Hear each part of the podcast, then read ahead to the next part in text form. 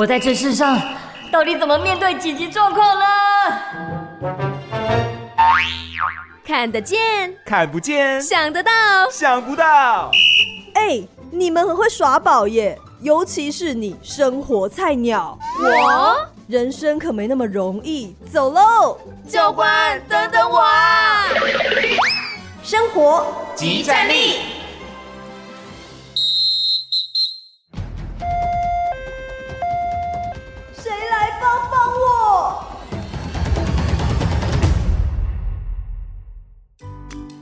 妈，我肚子好饿哦，我想吃宵夜。啊，这么晚了，不要吃太多啦。哦，不然我煮个汤来喝可以吧？好，好，好，那赶快喝一喝，去睡觉哦。耶，来吃宵夜喽！啊，我的手！哎呦，啊，怎么没有拿好啦？妈妈看，好痛哦，怎么办？哦。我去拿阿妈的药膏给你，你等一下哦。哦，不行了，妈，应该要用冰块冰敷吧？哎呦，不对不对，听说哦要敷牙膏比较有用啦。哦呦，起水泡了啦！哎呦，不痛不痛，妈妈拿针哦消毒一下，赶快戳破水泡就可以快快好。如果不小心烫伤了，你会怎么做？生活即战力，紧急情况 Follow me，我是生活菜鸟阿红，我是小咪。啊，被汤烫到，我觉得这根本是我的日常。为什么？我自己是猫舌头，你知道吗？嗯、而且我就是看到食物来就想，哇，赶快吃，赶快吃，每次。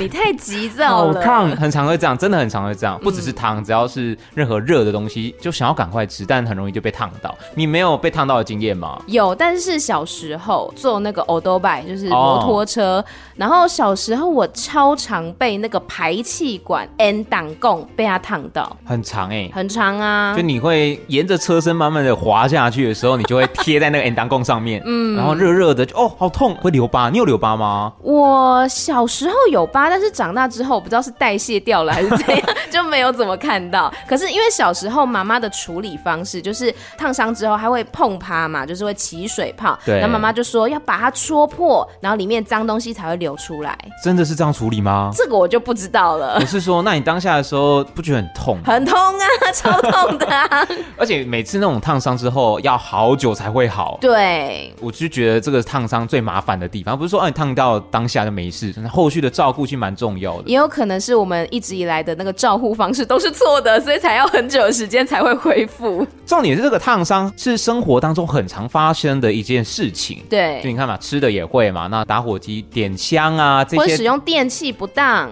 对啊，其实烫伤的情况算是蛮常见。而且像之前在过年期间呢，就有个新闻说，儿童的烧烫伤是增加一倍。为什么？过年？因为年假期间小朋友就比较常待在家里面，哦，那家里面其实暗藏很多风险，各种会发烫的东西，电器。对，而且刚刚说过年，啊嗯，过年你会做什么？我觉得鞭炮就蛮有那种节庆气味的，鞭炮或者说什么仙女棒之类的这一种呢，就是有火花的东西，小朋友可能一时使用不当，也是有可能会烧烫伤的。我自己偷偷玩，没有大人在旁边，这样就打咩啊，很 危险的。但像刚讲到这个鞭炮，像盐水风炮，有看过有些新闻，它那个保护措施没有做好，嗯、它也产生这种烫伤的状况。对，而且你知道他们都已经是穿的很厚的什么羽绒衣啦，或者说那种安全帽之类，但是如果一个不小心的话，那个风炮呢直接射到你的皮肤上面，还是有可能会造成严重的烧烫伤。那到底遇到烧烫伤的时候，我们应该做哪些处置呢？接下来就进入今天的教官神救援，Go Go Go！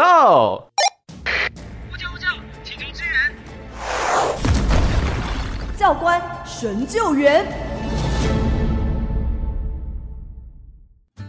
来到了教官神救援。今天邀请到的是阳光社会福利基金会的庄丽珍经理以及涂玉贤治疗师。两位好，主持人好，各位听众朋友大家好，我是庄丽珍。各位听众朋友大家好，我是职能治疗师涂玉贤。所以首先要先来问一下，出现烧烫伤的第一个时间，我们有没有什么 SOP 可以来执行的呢？最重要就是五步骤：冲脱、泡盖、送。嗯，那冲水是最重要的。对，一般的水龙头打开那种冷水就可以了，但是就是不要像那个莲蓬头那。大力冲，因为它已经受伤了，所以就是要缓缓的流水来冲，大概十到三十分钟。那如果是比较轻微的烫伤，我们会建议冲到你觉得比较没有那么痛为止。嗯嗯。对，然后就是也可以边泡水降温，这就是一个处理的最重要的原则。嗯，对。脱是脱什么？就是如果衣物粘黏到伤口的话，要慢慢的把它脱下来，让它不要粘着在那个伤口的上面。嗯、那如果万一粘住了，看能不能有干净的剪刀稍微把它剪开来，尽量不要让衣物附着在伤口上面。嗯哼。盖的话就是找一些干净的毛巾或者衣物盖一下，那个避免失温。然后送就是赶快打电话送医院这样子。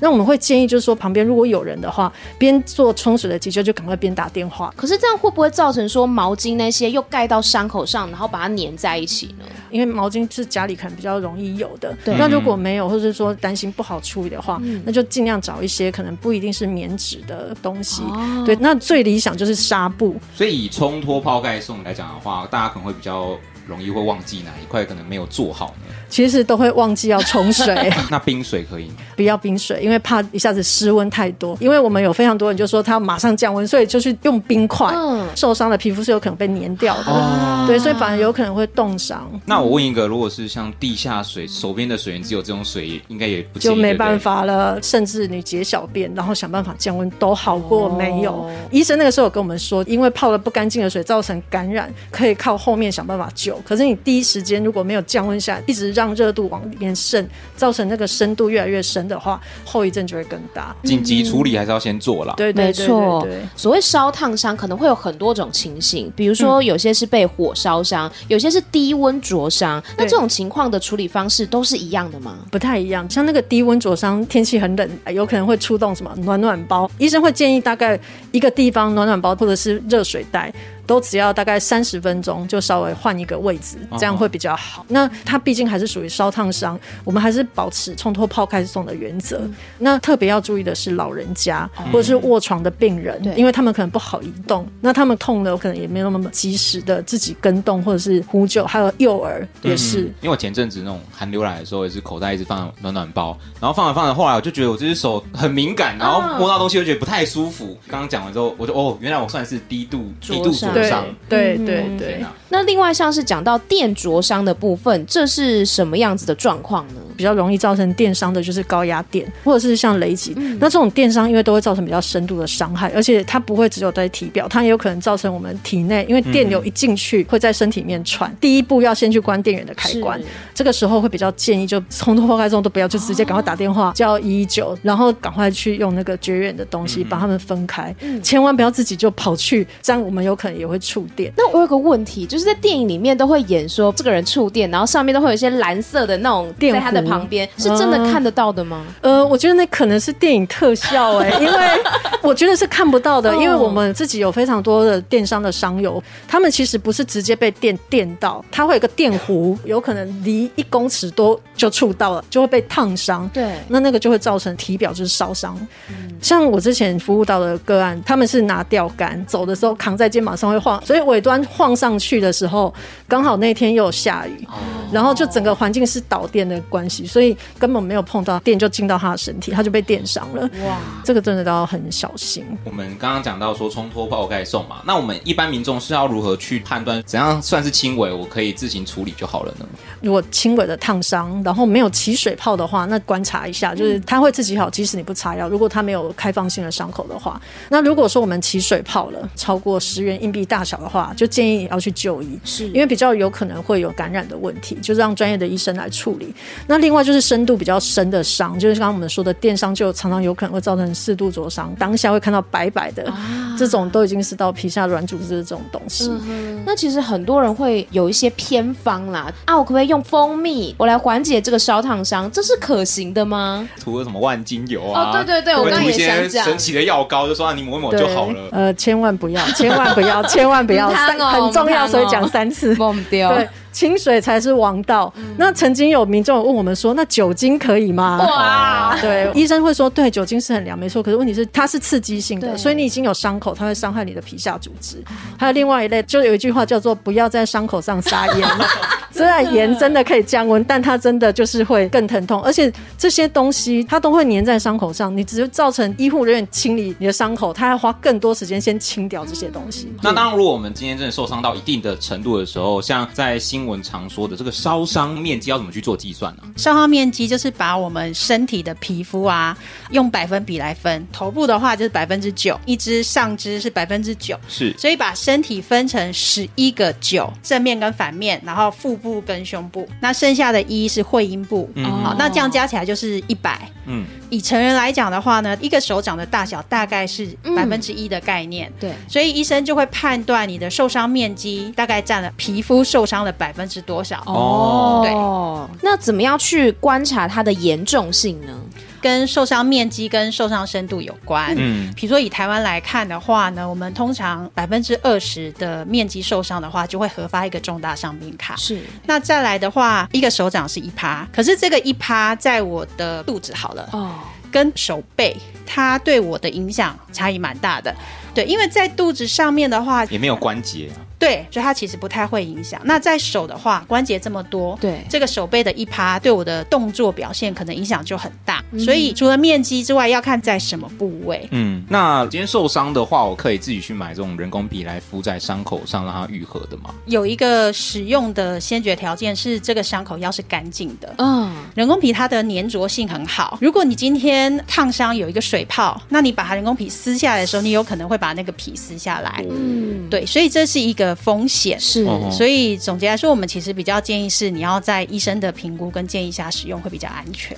那刚刚讲到说要看那个伤口是不是干净的，我们肉眼是有办法去分辨的吗？伤口干净的话，通常它的分泌物是清澈的，分泌物看起来就是黄黄的，嗯甚至绿绿的、黑黑的，那是不干净的伤口。嗯闻起来有异味，哦，这个也是不好的伤口。是，嗯，那如果真的有起水泡的情况，可以自己去戳破这个水泡吗？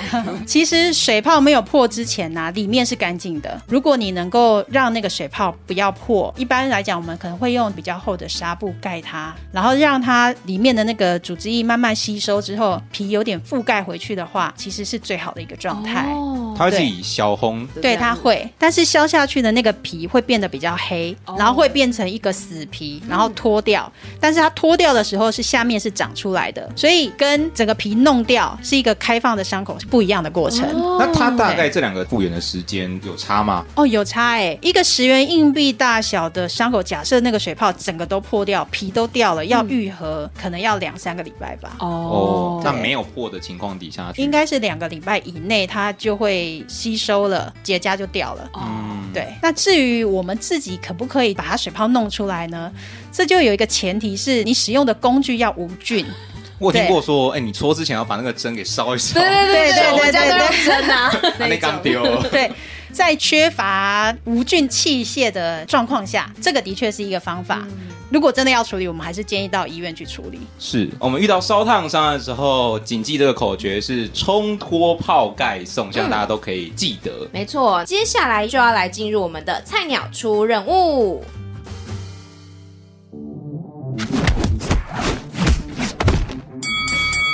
菜鸟出任务。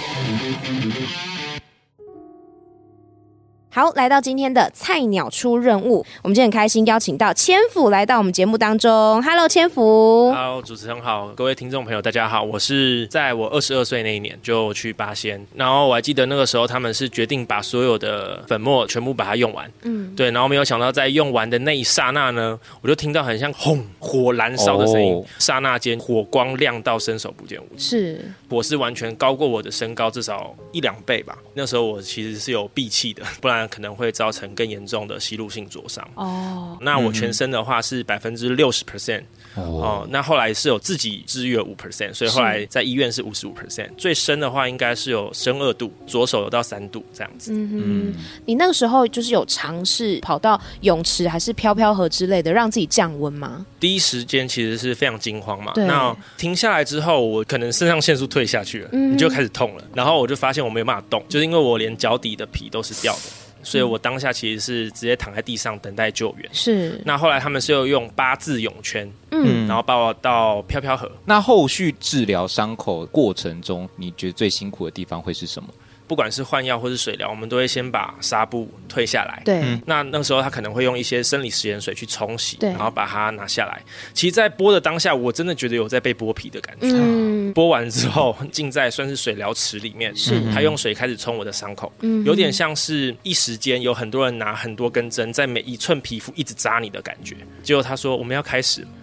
那只是刚开始吗？没错，他开始拿一些湿的纱布，把一些长不好的皮，或者是他可能上面的痂或是是脏的东西，把它擦干净。对，最痛的时候，我是有把我的臼齿的一个小角把它咬断的，咬牙切齿，那不能。打麻药什么之类的呃已经打了，而且已经打算是蛮强的。嗯，还有哪些也是对伤友来讲日常对于伤口的照顾呢？因为新生的皮肤它是没有弹性的，嗯所以它很容易会限制到我们的行动，它也是很容易起水泡的。嗯，像我之前我已经出院喽，但我那时候的皮肤还很容易长五十块钱大小的水泡。那很大欸哦像就是你从受伤，然后到整个伤口复原，经历了多久的时间？那时候在加护病房两个月嘛，对然后后来我回到台北，算是住一般病房半个月，然后后来在阳光基金会复健将近一年的时间，我才开始能自理我的生活。嗯不然刚开始不管是穿脱压力衣，在家洗澡六个小时就没了。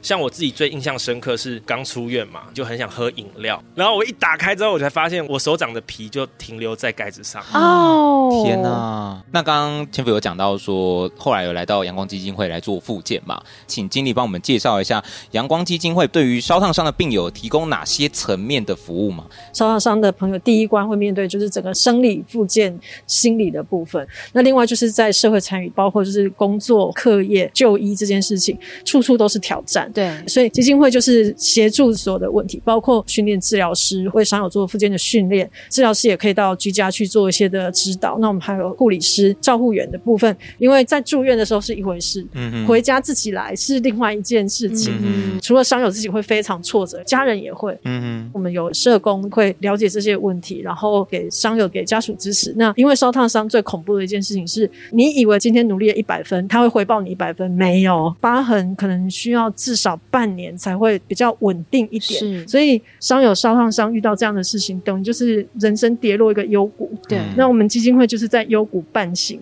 嗯那有一句话就是说，面向阳光，阴影就会落在你的身后。我们会很常鼓励伤友跟家人，就是说，如果烧烫伤这件事是一个阴影的话，先不能去否定它的存在，因为否则会让伤友跟这个家庭有可能会觉得我好像不能不好。嗯，对，那会怕大家就不敢把自己的一些比较需要支持的部分说出来，或者把需要说出来。嗯哼我就亲自经历，花了很大的力气把手张开。在我睡觉之前，我还故意用我的身体压住我的手，但是我睡了一个午觉，一醒来之后，我发现我的手又握回去了。哼，天哪。甚至我还记得那年是在加护病房的时候，有一天我就把手举起来，很完整的握起来，然后跟我爸爸说：“父亲节快乐。”那就是我最好的父亲节礼物。因为烧烫伤的痛是二十四小时，是我后来发现，我唯一的方法是跟这样子的痛变成好朋友，而不是敌人。转一个念啦，才有办法让自己继续坚持下去嘛。嗯重大烧伤的疤，因为手术治疗的方式，或者是他自己好上来也好，通常不会很平整。即使是有认真复健穿压力衣，所以在这个过程里面，痒啊、痛啊、非常的敏感啊、冷热的感觉都失调，不能再排汗，这些都是后遗症。对于伤友是另外一种打击。那除了说专业人员以外，我们也会让伤友彼此之间能够达到同才的分享，其实可以互相找到自己可以拿来参考用的方法。也不会觉得自己在孤军奋战、啊。对对对对。想要请两位来帮我们介绍一下这个压力衣，它主要的功用是什么呢？最大的功用就是抑制疤痕的增生。我们说那个疤痕，它会往中心收缩。一个人如果整个正面受伤不复健，医生说他整个会蜷起来变成一颗球，所以一定要做复检。可是。一开始穿压力真的也是一个地狱，嗯，确实是在尤其是夏天的时候，你会非常的受不了，会痒啊，而且重点是你穿着压力衣抓痒又隔靴搔痒，哦哎、对，就你没有办法。找不到痛点，对。可是如果你真的抓到又会破，哦。哎所以就是有时候会有点为难。但是除了热以外，其实我觉得大部分都是好处的。嗯。嗯，像我们八仙伤者，很多人都是腿为主嘛，对对。哦，那所以那个时候刚开始学习走路的时候，就像企鹅一样，嗯。因为那个脚趾的地方很难复健，会飞起来。除了这个之外，我们穿着压力衣的时候啊，你站着的时候脚会比较没有那么刺痛，让我的血液循环也比较顺一点。那一天要穿多久呢？除了洗澡之外都要穿着。对，因为疤痕是二十四小时在增生，所以一定要想办法穿越久越好。就对有点像是打篮球，我们会穿那种束裤啊呃，束衣，然后但是再紧个一点，然后再厚一点。嗯今天来到阳光基金会这边，也有提供了部分的压力衣，可以让我们来体验一下。当然，我们并不是伤友，所以我们可能没有办法实际的体会说伤友的伤口上的痛苦。但我们可以至少知道说，他可能绷紧的程度到怎么样了。对对嗯现场有提供了这个头套跟手套。嗯对，小咪要来体验的是我们的手套。对，那它上面其实是有一个拉链的，必须要把这个拉链给拉开。现在贴紧的程度，我觉得血液没有办法很顺畅的流动，然后是五根手指头，还有包括说手腕都是绷紧的感觉，然后那你现在可以弯吗？要很用力才能弯。那对于你现在如果要拿什么东西的话，应该拿个笔，它变得比较不灵敏，可能都要多花十倍力气吧。这还是我没有受伤的情况下。我之前是有听过有商友他可以骑机车环岛，是但是他可能十块钱掉到地上，他却拿不起来。哦，就是它是一个很精细的动作，他没有办法做到。对对，那这个就是因为我们穿的压力衣，或者是说我们疤痕上面的一个束缚，这样子。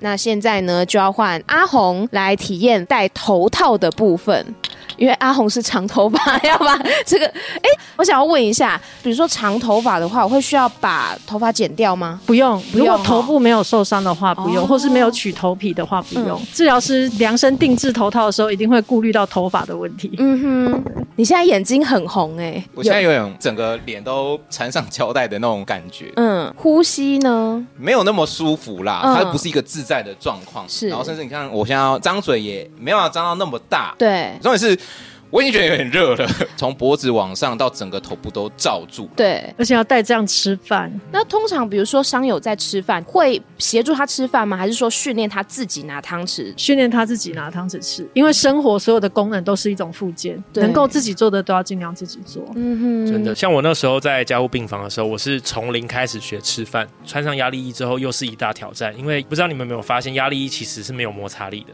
嗯哼，再来就是它的交界处会特别紧，所以像脖子或者是胸部以下有受伤的话，会有加一个颈圈，然后身体会有另外一件的衣服，所以在颈部这边就等于是有三个压力在这边。哇那男生因为有喉结会更不舒服。我一直在想说，当压力衣拆下来之后，会不会说有淤青之类的？像你戴手，对治疗师一定会观察，就是手的末端有没有缺氧，会造成组织坏死。对对对，我就是担心这个。对，哦所以会观察末端，有些指甲变颜色，赶快脱掉。嗯所以伤友一开始穿像这种压力，因为需要适应，可能就会建议说要分段啊，一天先从穿一两个小时啊，慢慢加，加到可以全天候穿着，然后要不停的修改。是嗯对那换我来问一下阿红，你现在感觉怎么样呢？我觉得呼吸也是不太顺利，嗯以及说我如果戴着这个头套。我好像没有办法去克服别人看我的眼光，对然后渐渐的，我可能就不想要出门了。心理上的复健也是很重要的。嗯哼其实因为压力还蛮明显的，嗯所以多多少少会被侧目。刚开始确实是会有点受伤，嗯但是其实后来慢慢的去接受这件事情。那呼吁就是，当如果真的看到的时候，你就是把我们当正常人，对啊其实我们就 OK 了。是我们会协助伤友会练习一下社交技巧的部分，哦就是预备一下说，当别人一直看的时候，可以想要用什么样的方式回应，或者是不回应，但是是自己也要做一些调整。对对，那另外我们也会对社会大众做教育，我们会有一个三不三要的原则。第一个就不要盯着看，不要问敏感问题，对，不要一直过度热心的给建议。嗯因为三要就是说，哎，要有同理心，然后要平常心、爱心跟耐心。因为这整个过程，毕竟还是会有一些不方便的时候。是那所以可能请大家就多一点体谅，这样子。是嗯，是的，我们今天再一次谢谢我们阳光基金会倡导组的庄丽珍经理以及我们的千福，谢谢您，谢谢你们，谢谢主持人，谢谢谢谢听众朋友。